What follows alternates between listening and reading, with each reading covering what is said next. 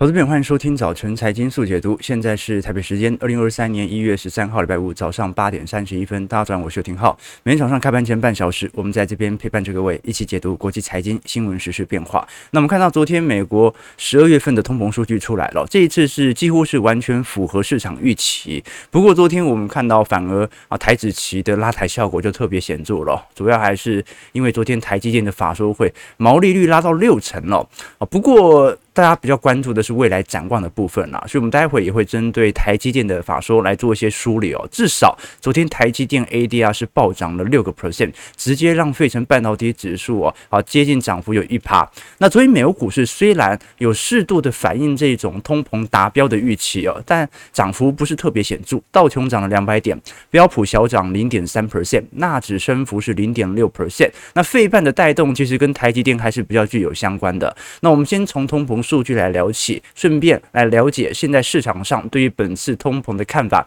以及核心消费者物价指数的变化。我们看到这一次美国去年十二月份的消费者物价指数 CPI 年增率是六点五 percent，那市场预期也是六点五，所以基本上啊、呃，基本上股价上的这种大幅的情绪变动不是特别显著。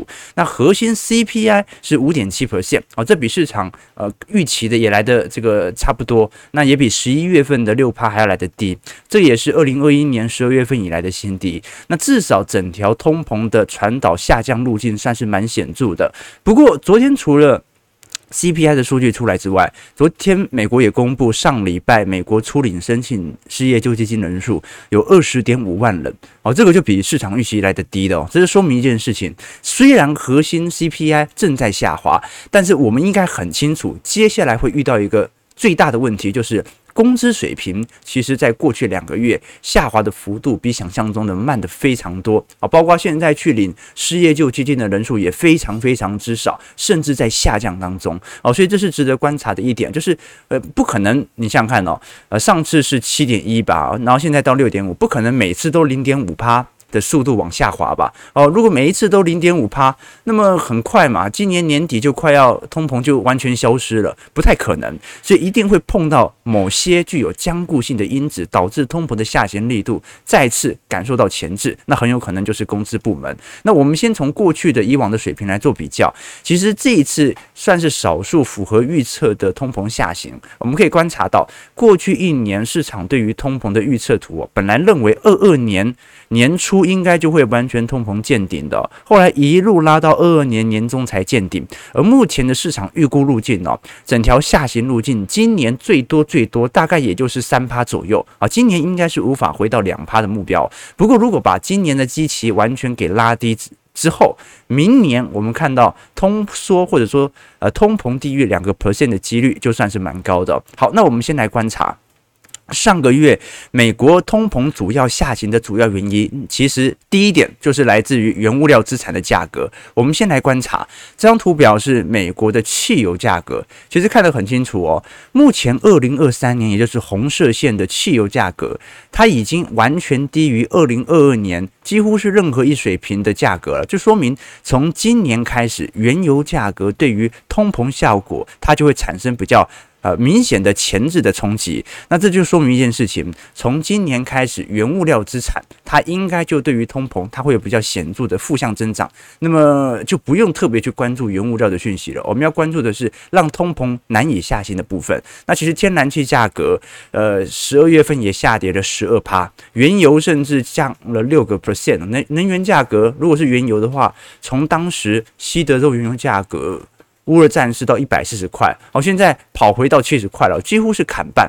那食品价格呢，也有比较适度的呃回档哦，不管是鸡肉价格、谷物价格、大米、黄油还是新鲜蔬菜，这主要还是来自于随着乌俄战事的白热化哦，加上黑海的出口粮食限制已经解封之后哦，我们也看到非常显著的下滑。那真正大家比较关注的，老实说，是我们过去所提到的服务性质当中的租金部门。我们先从宏观的角度。来思考，这一次商品部门的通膨下行力度其实非常非常之快速哦。我们看到的黄色线是商品部门所进行的通膨拉抬，那么红色线是服务部门。什么是商品部门呢？就是我们看到的这些半成品啊，原物料所组成的这些半成品和成品。那么因为制造业目前销库存压力很大，所以基本上这方面的通膨无法进行拉抬，但是服务核心的通膨哦。它基本上下行的力度就比想象中慢了一点，但是呢，至少这一次租金价格已经完全见顶了。那么我们相信，未来服务部门如果下行空间当中遇到比较显著的前置，应该就是属于租金部门的变化。那我们过去跟投资朋友提过，现在联总会哦，尽量把核心聚焦在核心 CPI 的部分，原物料的造成的通膨，联总会已经。不是特别关注哦，因为它的下行趋势已经形成。而我们看到，现在在核心 CPI 当中，有三成八的和权重是自有房屋的设算租金。什么是自有房屋设算租金啊？它不是那种你的房子租给别人拿到的租金，而是你本来自己有的房屋。那市场为了要了解你的房屋的增值效果为何，所以它又会用租金，就是你的房屋如果租给别人，预估会。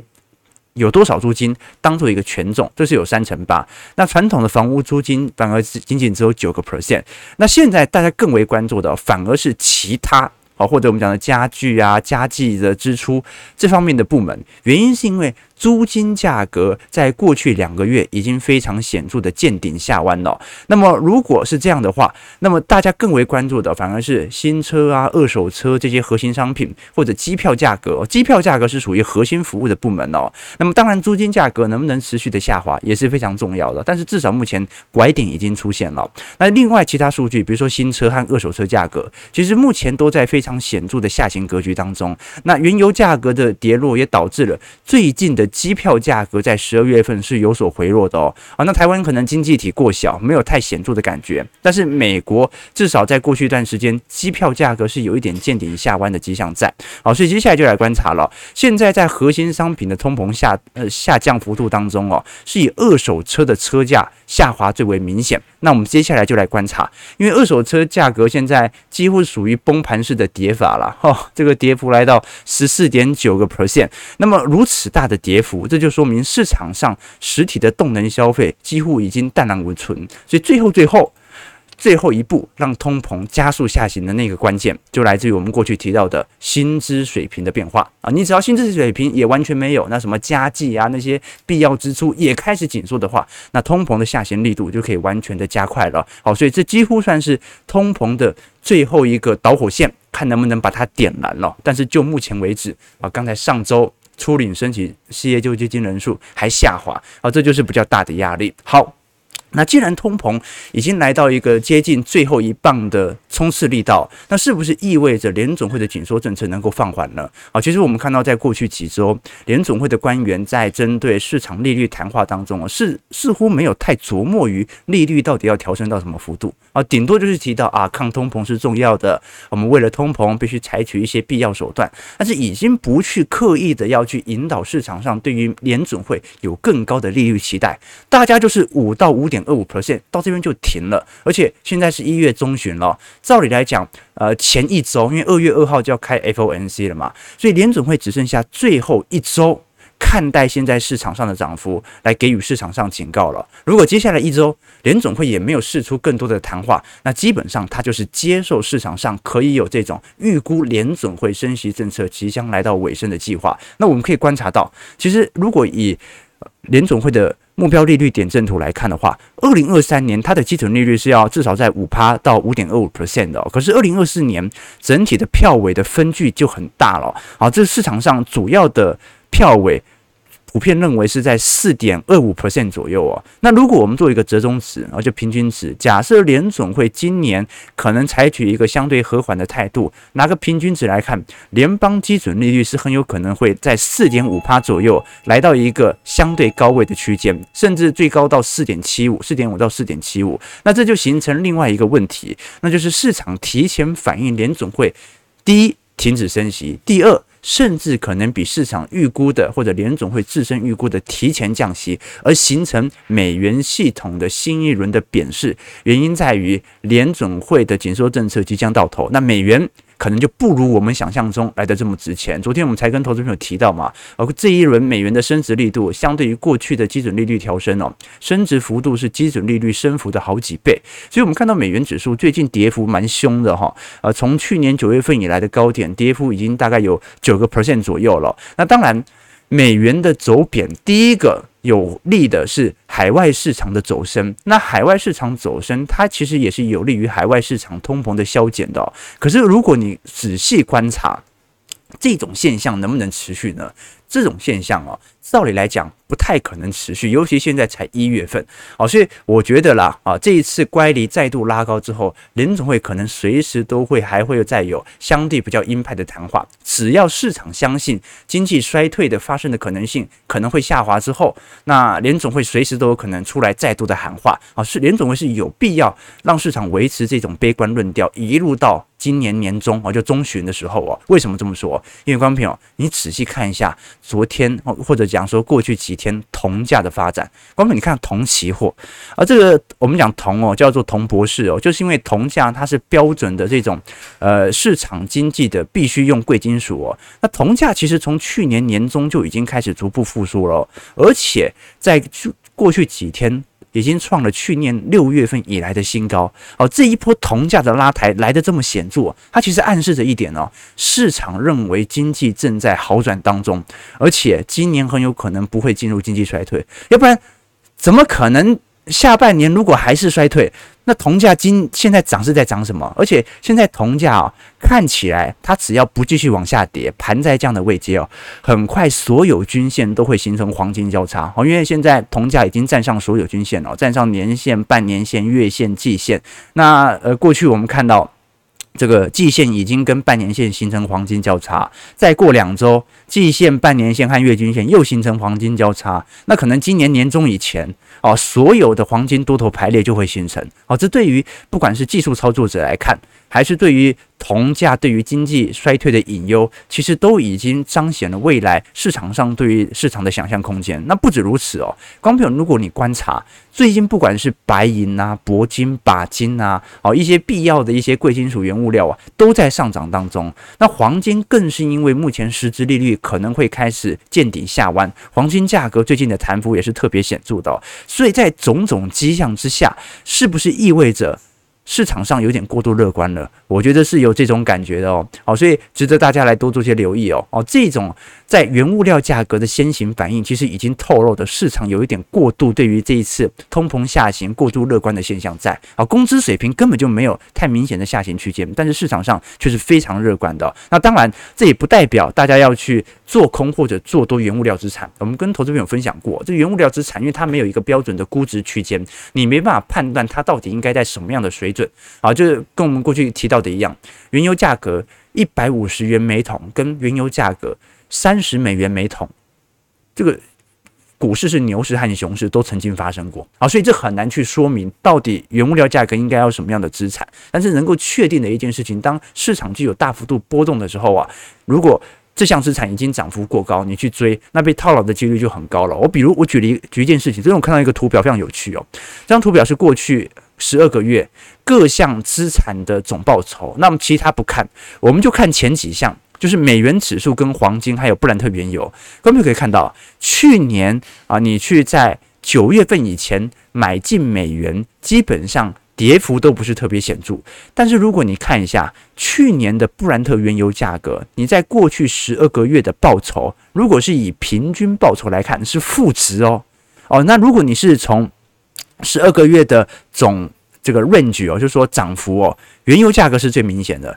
可是这说明一件事情，你在去年二月份乌俄战事之后买进布兰特原油，被套牢的几率是非常大的。所以，观众朋友，你不能用单一年度的涨幅来取决你是否要买进相关的资产。OK，好，所以我们先看到第一件事情，就是美元的走跌，最近对于呃原物料资产哦具有比较显著的推升。那这个推升过度强烈，推升到市场相信。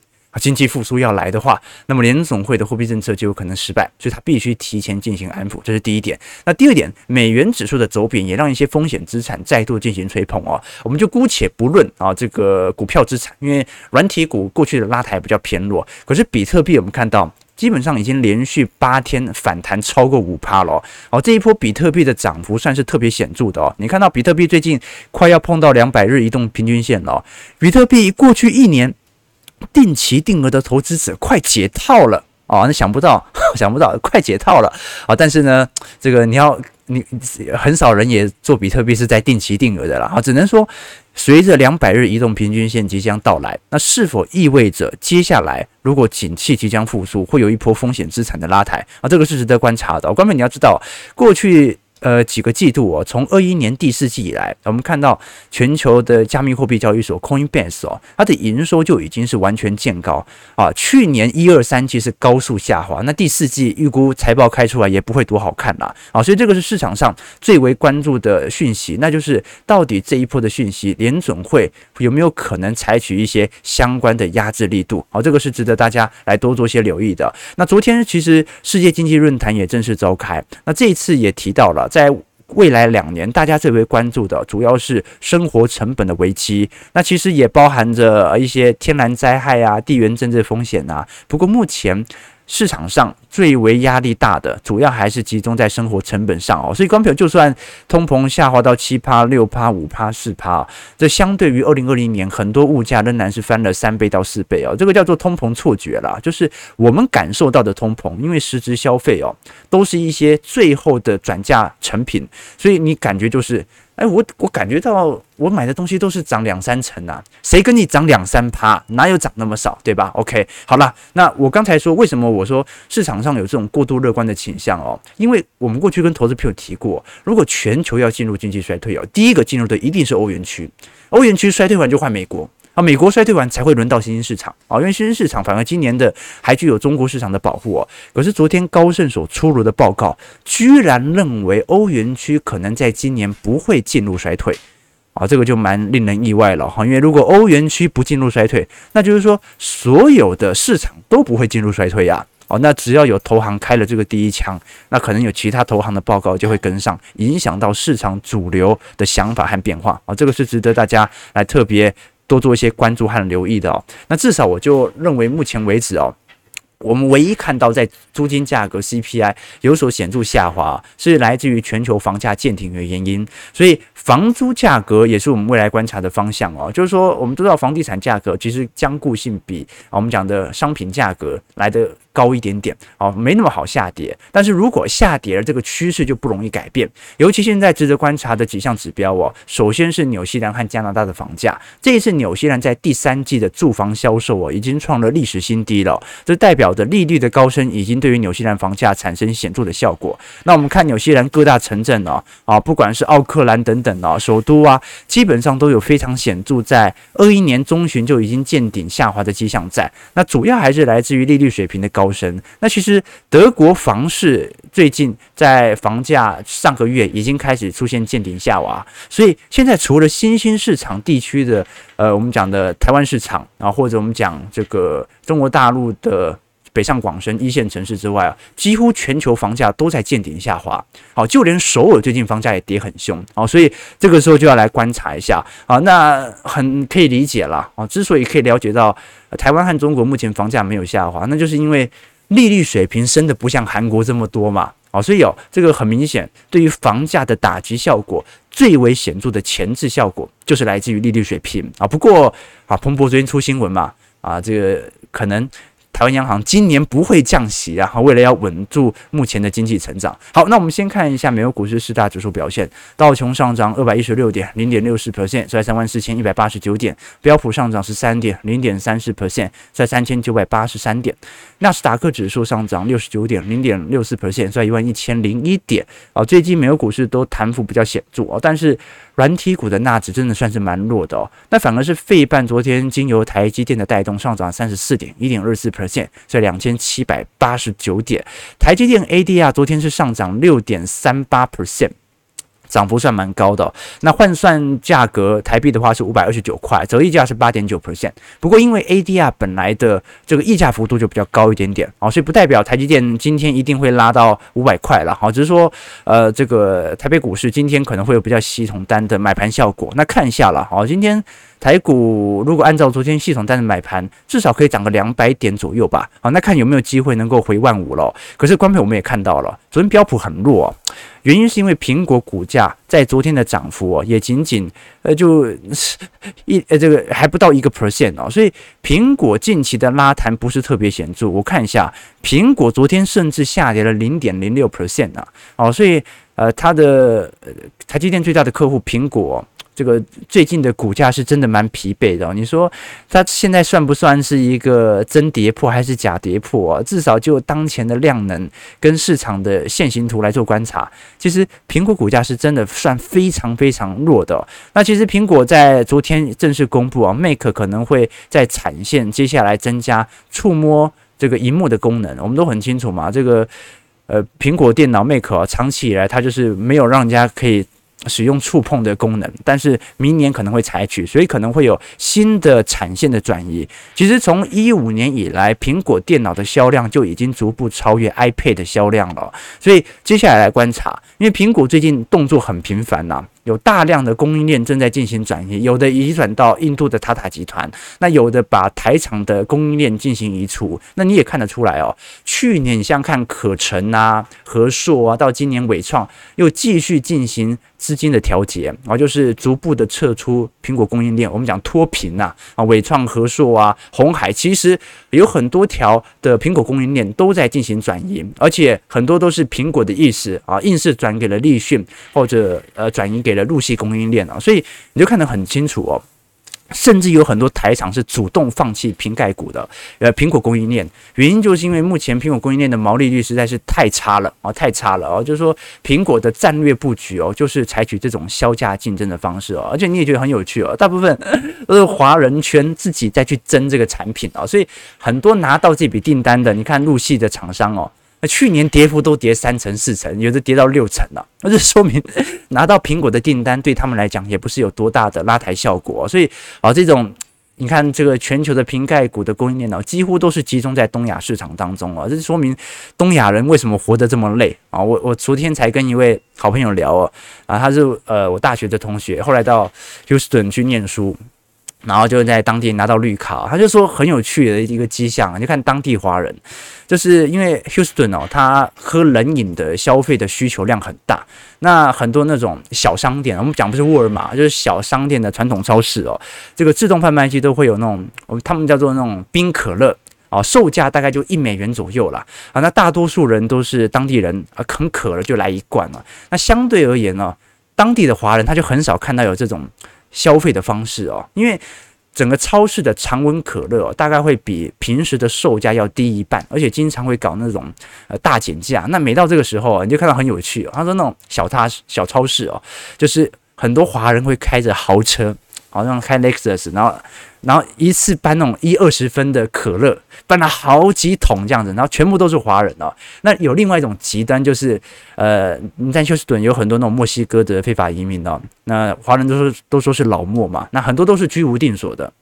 那么他们很多呢是有了收入呢，就去买那种冰可乐，就是它的成本呢都是买的比华人大概两倍到三倍哦。就是那些老墨买饮料哦，就算再便宜。他都不会去看一眼那个常温可乐，他要买也是买那个冰可乐呢。而相对而言哦，你就可以理解到这个东亚人对于财富和地位的渴望程度哦，他是远远超乎其他种族的。好，所以你才会 可以理解到啊，为什么说华人这种削价竞争啊、互骗互害呀、啊，这种文化基因的逻辑都特别显著啊，这可以就可以感觉得出来啊。所以也许这个时候退出苹果供应链是一件好事情，走出自己的品牌啊。你像可神蛮聪明的嘛，啊，这过去其实啊，在平盖股的相关的毛利率其实已经受到承压蛮多的。这一次离开之后，感觉大家的股价表现哎，都不错啊，总比纳入平盖股的那些陆系概念股还要好得多，对吧？OK，提供给投资朋友多做一些参考和留意了。好，最后我们拉回到台北股市层面来跟大家多做一些交流。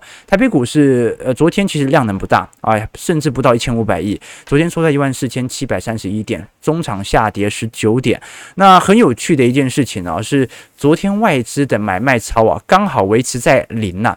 哦，这是不是说明刚好通膨预期也刚好是符合预期，所以外资完全没有任何动作呢？但是昨天下午台积电法说召开完之后哦，你看到 I ADR 的系统单的买盘效果就已经开始有显著回归的迹象在了。不过我们还是要了解一件事情，那就是目前整体新兴市场的经济状况哦，从积极效果的波动度来看，其实是比发达市场来得大的。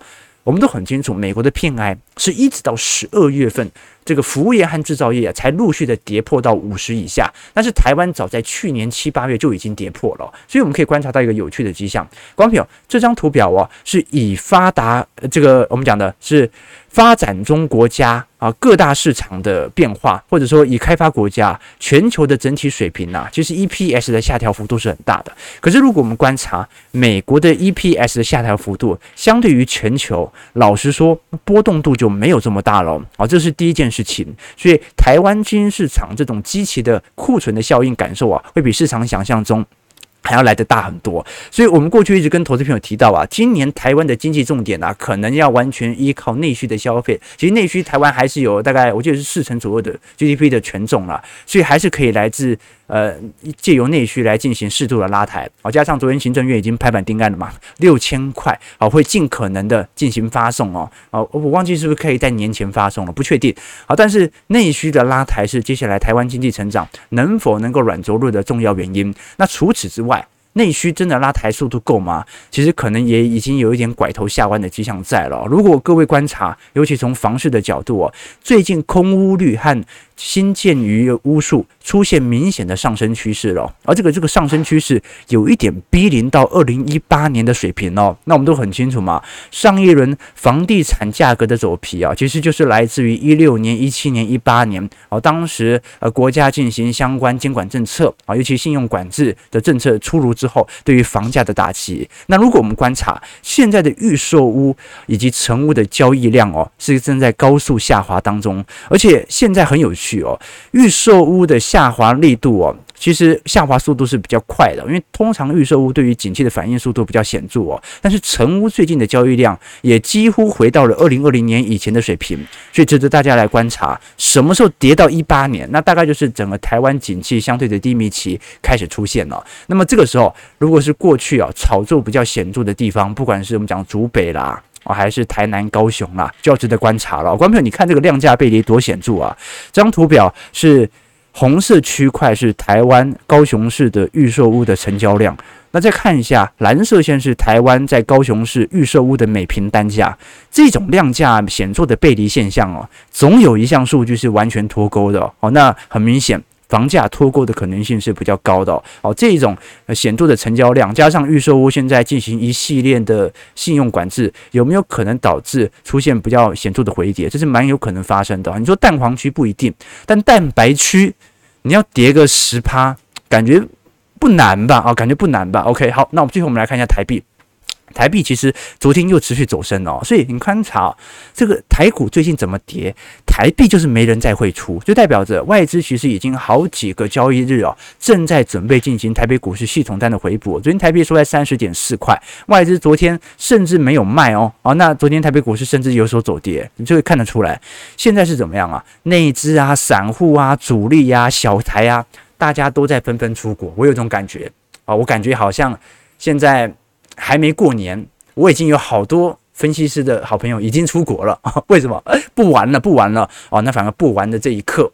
啊，这个外资就一次性的系统单给你灌回来，对吧？好，我们看一下昨天台积电法说会的情况了。昨天台积电十二日的举行法说会哦，这一次我们看到第四季财报合并营收是六千二百五十五亿，季增率四十二点八 percent，税后盈余两千九百五十九亿，每股盈余是十一点四块，两者都增加，季增率是七十八个 percent，年增率是两个 percent，那毛利率更是啊超越历史新高，来到六十二点二 percent，营业利率率是五十二 percent。好，这个台积电居然在第四季可以冲高到六成二，要来观察了。这个明年的亚利桑那州的建厂逐步在进行折旧认列当中，会不会对于股东权益报酬率会有比较显著的承压？那我们可以观察到，去年第四季的各类制程的占比哦，五纳米上升到三成二，七纳米则是两成二，十六纳米一成二。所以台积电现在基本上有七成的营收都是来自于先进制程，成熟制程就算未来晶片。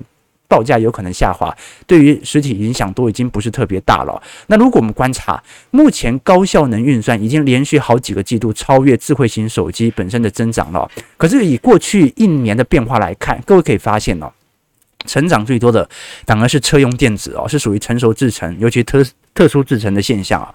再来是高阶运算增长五成九，物联网四成七，智慧型手机仅仅增加两成八。所以过去苹果虽然是台积电的最大客户，可是就目前为止，成长力度最大的来自于车用电子。当然它的机器它的占比比较小，但是高阶运算，尤其是辉达、AMD、Intel 这一些实体需求的呃高阶运算的需求正在快速的扩大当中。过去我们跟投资朋友提过嘛，这张图表我们看左下角是台积电过去的营收产能的。呃，营收来源的变化，在二一年的时候，啊，有一个部门有一个它的最大的重要的客户啊，完全被剔除台积电名单，就是华为。但是剔除华为之后，反而台积电迎来营收的最高潮。我们看到，呃，最近如果是不断在扩增的，哦，像是 NVIDIA、AMD、高通、联发科，甚至抢了很多华为的订单。Intel 对于台积电客户的营收比重也在增加当中。好，所以接下来台积电真正营收的转捩点，就要看这一波的高阶运算的需求拉抬可以维持多久啊？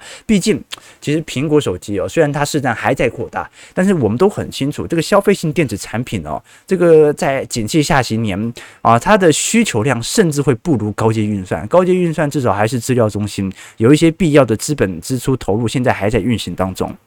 再来是属于产能利用率的部分哦。过去我们跟投资朋友提过，目前由于产能利用率的降低，现在呃台积电大概呃在今年的二季度到三季度左右啊，整条。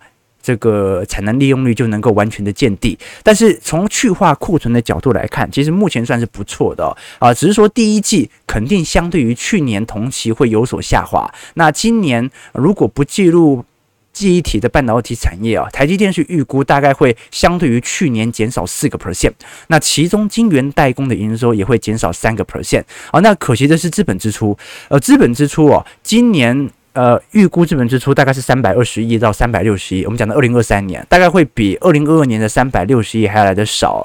过去我们看到，其实呃，市场对于台积电的资本支出的评价算是蛮高的。我们看当时的美银针对台积电的资本支出，在二二年原本是预估大概会有四百亿美元，哦，结果去年仅仅只有三百六十二亿哦。那今年可能会来得更少，但是。我们过去也跟投资朋友提到了，哦，这一次呃资本支出相对减少，要看待它的性价比的效能。毕竟日本的特殊制程啊，就主攻车用晶片的十二到十六纳米和二十二到二十八纳米的制程哦，预估在二零二四年就明年就可以量产了。所以如果加上日本政府的支撑，提前量产的话啊，这对于台积电的效能，尤其是毛利率的拉抬效果啊，会有比较显著的增长当中。哦，所以我们做一个适。度的结论来跟大家做思考啦，直观的感受是这样的，就是收入端其实没有像预期来的好这么多，但是毛利率是高蛮多的。而实际上哦，看到收入部分表现这么亮丽，很有可能是因为美元在过去几个季度升值的影响哦。这个美元升值这么多，你换算回赚取的台币，当然就涨很多了。那如果你剔除掉汇率影响之后哦，反而跟收入跟台积电原本的预期差不多。那大家更为关注的是第一季。因为第一季应该是库存压力最大的时候哦，所以反而是一季度到时候的财报才是大家特别要关注的方向。好，九点零五分，我们看一下呃台北股市开盘的表现。好，台股现在上涨二百一十三点呢。好，今天预估量呢很大，两千八百亿啊，收在一万四千九百三十六点，不知道今天能不能上万五啊，对吧？好，但是人都走了，对不对？这很多现在这个大户、散户、分析师。还在出国啊？什么今天涨了，对不对？都已经获利了结了。OK，这个发哥也是华为之后爆发，没错没错。好，但是这个就还是有选边站的问题哦。OK，这个华人真的爱捡便宜啊，这本来就是如此嘛。OK，呃，无品牌意识的悲哀啦啊，对，所以这个也不并不一定说一定要有品牌，因为过去我们讲说微笑曲线嘛，啊，就是这个技术端跟品牌端感觉获利率是最高的，那中间的制造端来的是最低的。不过从台积电就可以感觉很清楚哦，这个台湾的微笑曲线正在平坦化。你说台积电或者说台湾有什么？呃，特别厉害的品牌吗？其实也还好，但是呢，由于制制程上、技术上不断的精进，最后这个微笑曲线的低点它就开始平坦化，毛利率就开始有所拉升的。所以你要么就是集中在专业技术的部分啊，要么就是集中在品牌上的发挥。但是如果你纯粹就是想要削价竞争，用更低一点的劳动力成本来获取订单的话，那最终。就会陷入这种我们看到内卷化的现象在。OK，房价会压垮经济吗？啊，不一定。我们刚才看的是蛋白区，好，蛋黄区是没跌。刚才你去看五九一，你看十价登录，台北是其实过去几年就算它没涨，它也不跌的啦。好，但是蛋黄区就是不会跌。OK，OK，台南在地人都不买的啦。哦，那到底是谁买呢？哦，那到底是谁买？哦，台积电员工是吧？OK，这个浩哥后面的时钟是不是快了啊？没错。哦，我们要随时让我的手表其实都快蛮多的。刚才你看，呃，现在才九点零七分了，我的手表现在已经是九点二十了，对不对？为什么要跑这么快？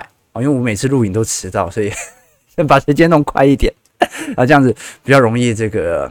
提醒自己啊，快迟到了。OK，好了，感谢各位今天参与啊。其实我们今天主要是跟投资朋友聊大概整个市场的概况，尤其是在这一次法说会财报公布之后哦，美国股市下礼拜就全面开跑了。好，今天晚上银行股的财报就出来了，所以下个礼拜要封关了。那我们就只能及时的来跟投资朋友观察一下美股目前财报的啊这个。